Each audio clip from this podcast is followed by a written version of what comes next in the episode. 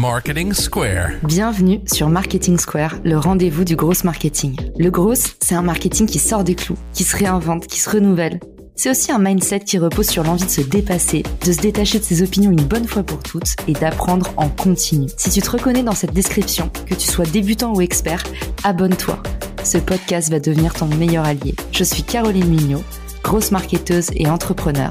Et chaque semaine, je partage sans compter des astuces concrètes, des méthodes actionnables, des idées utiles pour faire grandir ton business et rester à la pointe des nouveautés. Si cet épisode te plaît, tu peux le partager en me taguant ou lui laisser 5 étoiles sur Apple Podcast.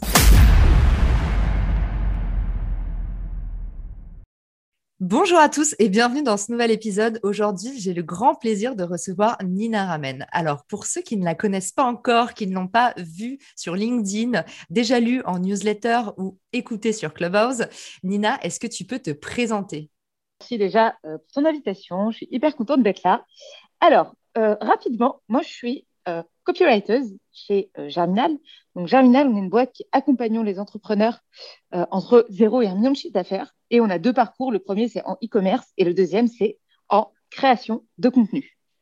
Et en parallèle de mon job chez Germinal, donc de copywriter, je suis moi-même créatrice de contenu et euh, j'ai ma newsletter qui s'appelle Culotté, euh, dans laquelle je parle aux femmes et j'aide les femmes à oser davantage multicasquette. C'est, vous avez compris pourquoi j'ai choisi Nina et pourquoi cet épisode spécial dédié à la newsletter ne pouvait pas se faire avec un meilleur invité. Nina, la première question. Qu'est-ce qui se passe en termes de création? Moi, j'entends souvent qu'une newsletter, ça met beaucoup, beaucoup, beaucoup de temps à se créer. Euh, on avait fait une room avec Yann Lopez qui avait dit, bah, en fait, euh, moi, j'absorbe près de 8 heures de contenu avant de créer ma newsletter.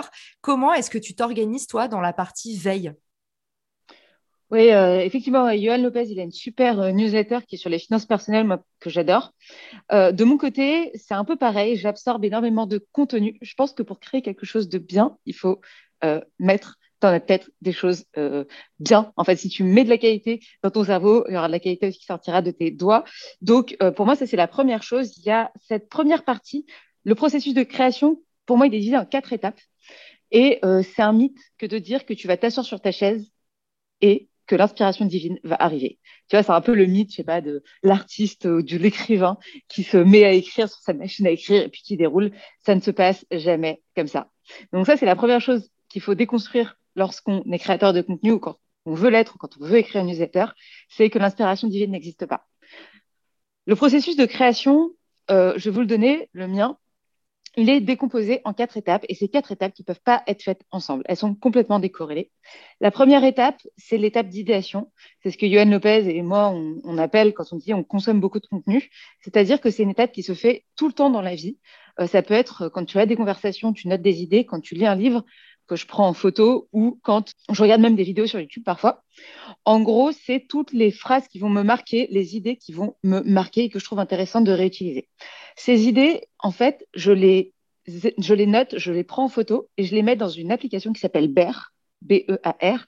Il y a aussi une autre application qui s'appelle Evernote qui fait ça. Et en fait, c'est une application qui va nous permettre de euh, classer et retrouver son contenu facilement. C'est un peu le Wikipédia euh, moi, c'est un peu mon Wikipédia personnel. Et je vais pouvoir classer, ouvrir le dossier, par exemple, euh, féminisme, et je vais avoir tout ce que j'ai écrit sur le féminisme, toutes les idées que j'ai récupérées. Donc ça, c'est une première partie qui se fait vraiment euh, dans la vie de tous les jours, qui s'appelle la partie d'idéation. La deuxième phase, ça va être la partie de structuration. Le moment où j'ai envie d'écrire un contenu, que ce soit une newsletter, que ce soit un post LinkedIn, admettons que ce soit une newsletter, la, chose que je vais faire, c'est que je vais aller piocher dans ces idées qui sont déjà préécrites sur les thèmes. Et en fait, je vais structurer. La structure, c'est un peu comme à l'école, euh, pour ceux qui ont fait des dissertes. grand 1, grand 2, grand 3, petit 1, petit 2, petit 3. Et c'est hyper important de structurer. Pourquoi? Parce que ça permet d'amener son lecteur d'un point A à un point B de la manière la plus courte possible. Et si tu veux que les gens restent avec toi, tu as plutôt intérêt à ne pas les perdre. Donc, la structure sert à ça. Et c'est, je dirais, ces deux premières parties qui sont les plus compliquées, les plus longues. Et une fois qu'on a ça, eh ben, l'écriture, c'est que les 100 derniers mètres. Une fois que tu as tes idées, une fois que tu sais dans quelle heure les rédiger, finalement, le reste, il ne s'agit plus, entre guillemets, que d'écrire. bah, il y a clairement, effectivement, une espèce de croyance limitante de gens qui disent Ah, mais j'ai le syndrome de la page blanche. Et alors, en fait, ce syndrome-là, il n'est pas censé arriver si vous êtes en veille permanente. Et puis surtout, si vous écrivez vos idées au moment où vous les avez. Parce que pour le coup, ça, c'est un truc qu'on entend souvent, c'est ah bah je le ferai plus tard, je le noterai plus tard. Et en fait, les idées, c'est comme les rêves. Vous avez l'impression que euh, dans deux heures, vous allez encore y penser, mais vous allez la perdre. Donc surtout, dès que vous pensez à quelque chose, bah, Nina vous a transmis son outil BER pour ceux euh, qui ne sont pas encore euh, prêts à aller télécharger un nouveau logiciel ou éventuellement à investir. Bah, n'hésitez pas à utiliser les notes de votre iPhone tout simplement. Et moi, Nina, un truc que je fais souvent, c'est les notes vocales parce que ça permet aussi, je trouve, de pouvoir déjà traduire son contenu un peu naturellement, c'est-à-dire que ça suit le cheminement de la pensée. Et en fait, pour ceux qui sont bloqués sur l'écrit, moi, je sais que par exemple, je suis beaucoup plus à l'aise à l'oral pour transmettre des idées. À l'écrit, bah, on est plus impressionné. Et justement, on est souvent face à bah, la page blanche. Et du coup, le fait d'utiliser les notes vocales de l'iPhone, moi, ça me décoince à fond. Et en fait, j'utilise cette base-là pour travailler. Et là où tu as raison aussi, c'est qu'il faut un outil qui soit, premièrement, hyper facile d'accès moi, il faut vraiment que je puisse écrire une note en moins de trois secondes. Mm. S'il me faut plus de deux clics pour faire une note, c'est bon, c'est fini, c'est mort, je le ferai jamais en fait. Donc il y a cette partie accessibilité. Et la deuxième chose qui est importante pour moi, c'est que ce soit synchronisé. C'est pour ça que j'utilise Bear, mais c'est que ce soit synchronisé euh, sur euh, tous mes appareils, parce qu'il faut que je puisse, que je sois dans le métro euh, ou que je sois en soirée, je puisse noter. Donc ça, c'est, je suis, je suis tout à fait d'accord avec toi sur la partie euh, accessibilité. Et pour ce qui est des notes vocales, moi, c'est vrai que bah, j'ai mon job, je suis plus à l'électrique à l'oral, mais probablement. En tout cas, c'est vrai que tu es, d'accord avec ça. C'est un peu une astuce de copywriting qui fonctionne très bien. Par exemple, on a, on a souvent la question sur les posts LinkedIn, comment écrire un bon post, tout ça. Bah, en fait, il euh, bah, faut faire des phrases qui sont courtes, euh, il faut que ça s'enchaîne vite. Et du coup, je trouve que le fait de partir de l'oral, euh, c'est pas mal du tout parce qu'on voit tout de suite, en fait, si c'est percutant ou pas. Et même dans les scénarios de prospection, euh, souvent, moi j'ai tendance à dire, bah, en fait, si quand tu lis ton email de prospection, tu as une voix de forain, c'est mal barré. Et ben c'est un peu pareil pour la newsletter. Si tu sens que tu as une, voix qui n'est pas vraiment la tienne quand tu lis à voix haute, bah, c'est que c'est pas tellement ton ton, c'est que c'est pas naturel et t'es pas à l'aise. Donc, faut mieux pas l'envoyer. Ouais, clairement, je suis tout à fait d'accord avec toi. C'est euh, vraiment la manière dont tu pourrais parler si tu as l'air ridicule quand tu le dis. Et d'ailleurs, il y a un très bon exemple pour ça. Euh, c'est pas les newsletters, c'est plutôt les offres d'emploi. Quand tu lis une offre d'emploi, il n'y a rien de plus ridicule que de lire une offre d'emploi à haute voix. Alors, j'ai bossé dans le recrutement, pour le coup, c'est pour ça que je m'y suis intéressée. Le copywriting des offres d'emploi, il y, a, quand même pas mal de, jobs à faire sur le sujet.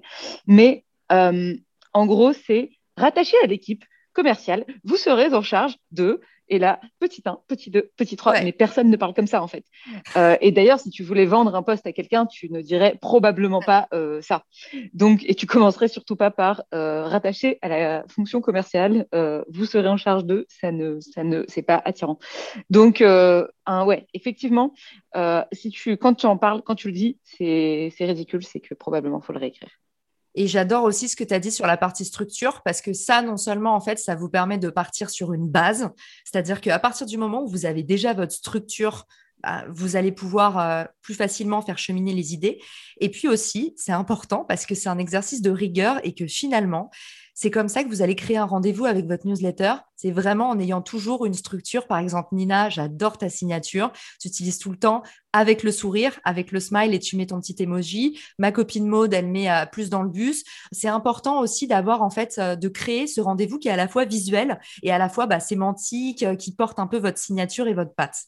Dans, la, structure, en fait, il faut garder en tête que tout ce que tu dis doit servir une idée. Enfin, moi, en tout cas, c'est la ligne éditoriale que je me suis fixée, c'est que j'ai une thèse à défendre et euh, j'essaie d'articuler mes parties en fonction de cette thèse.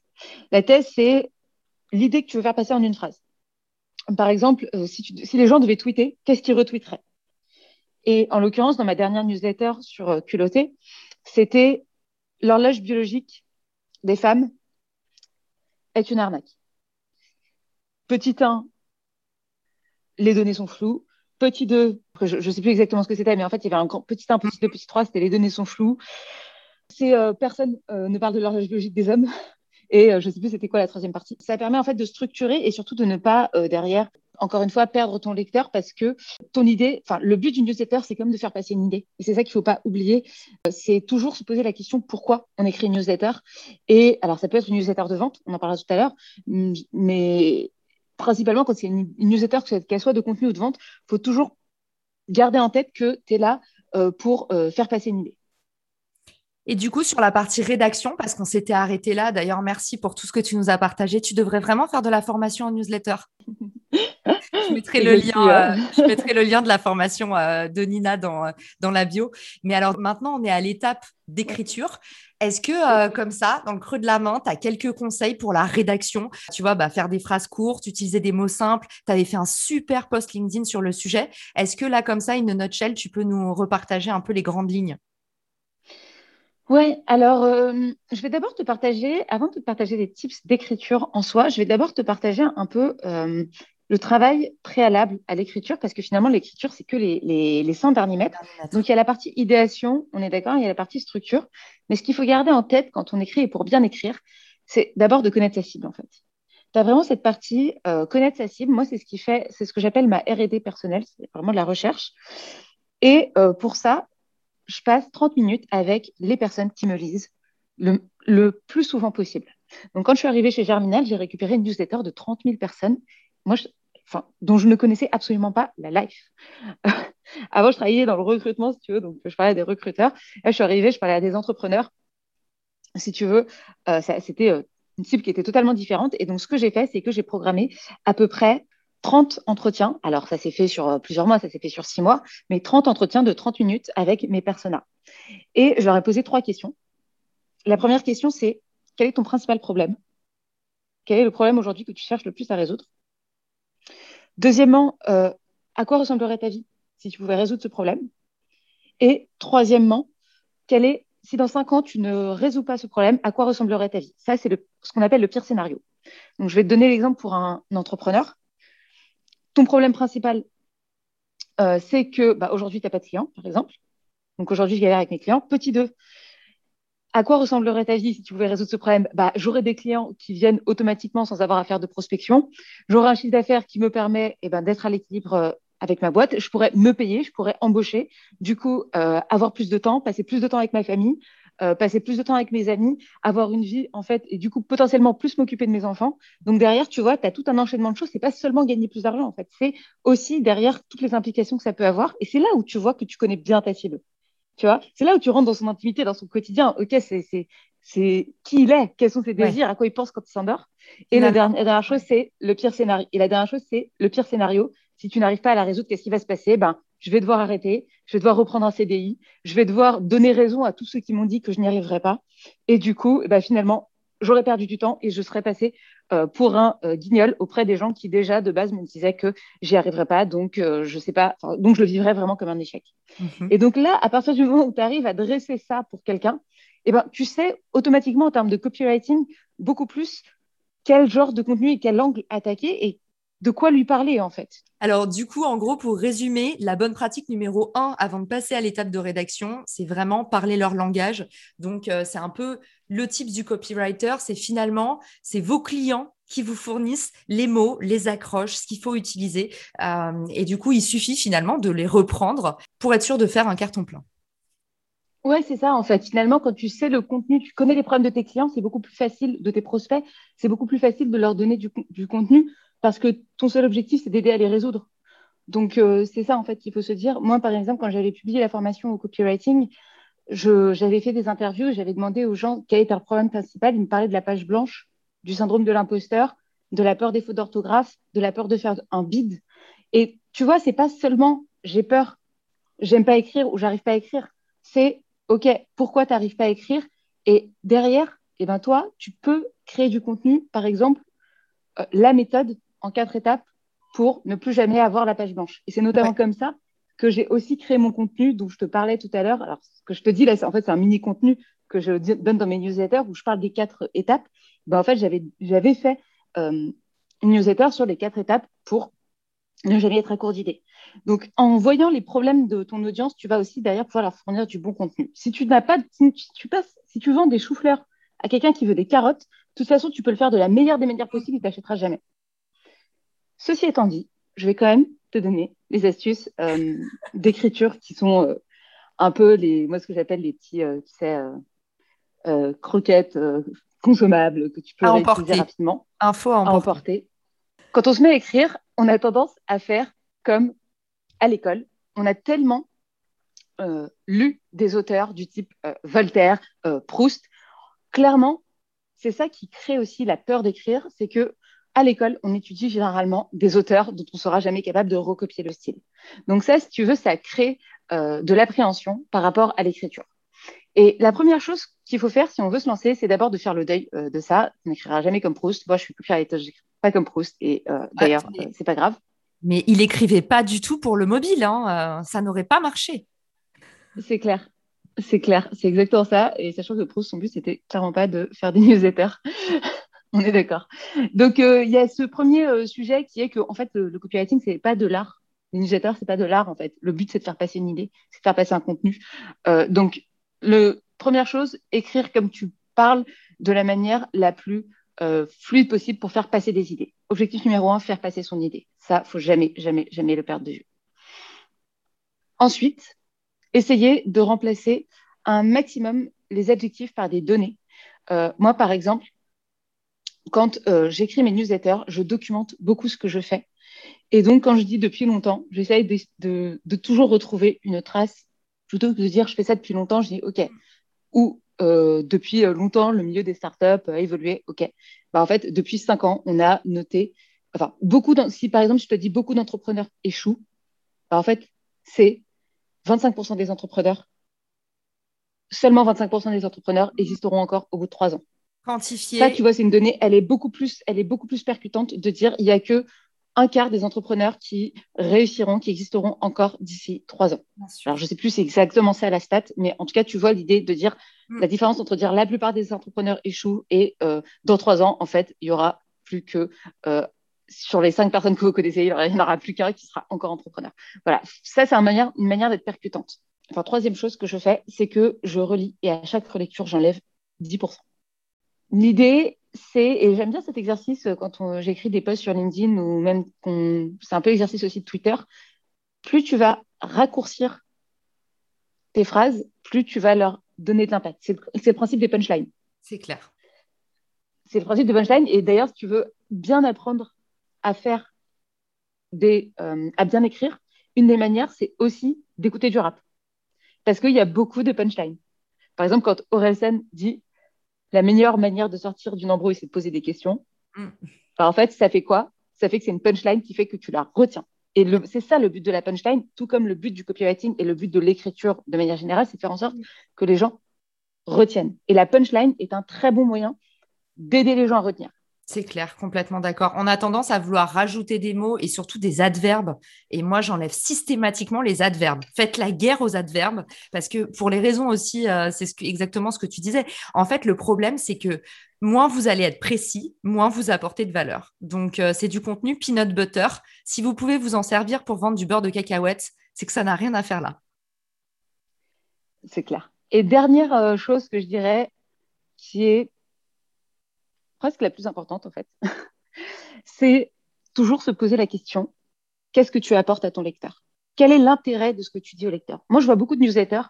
Tu vois, par exemple, les newsletters type euh, Sephora euh, ou même euh, d'autres boîtes. Hein.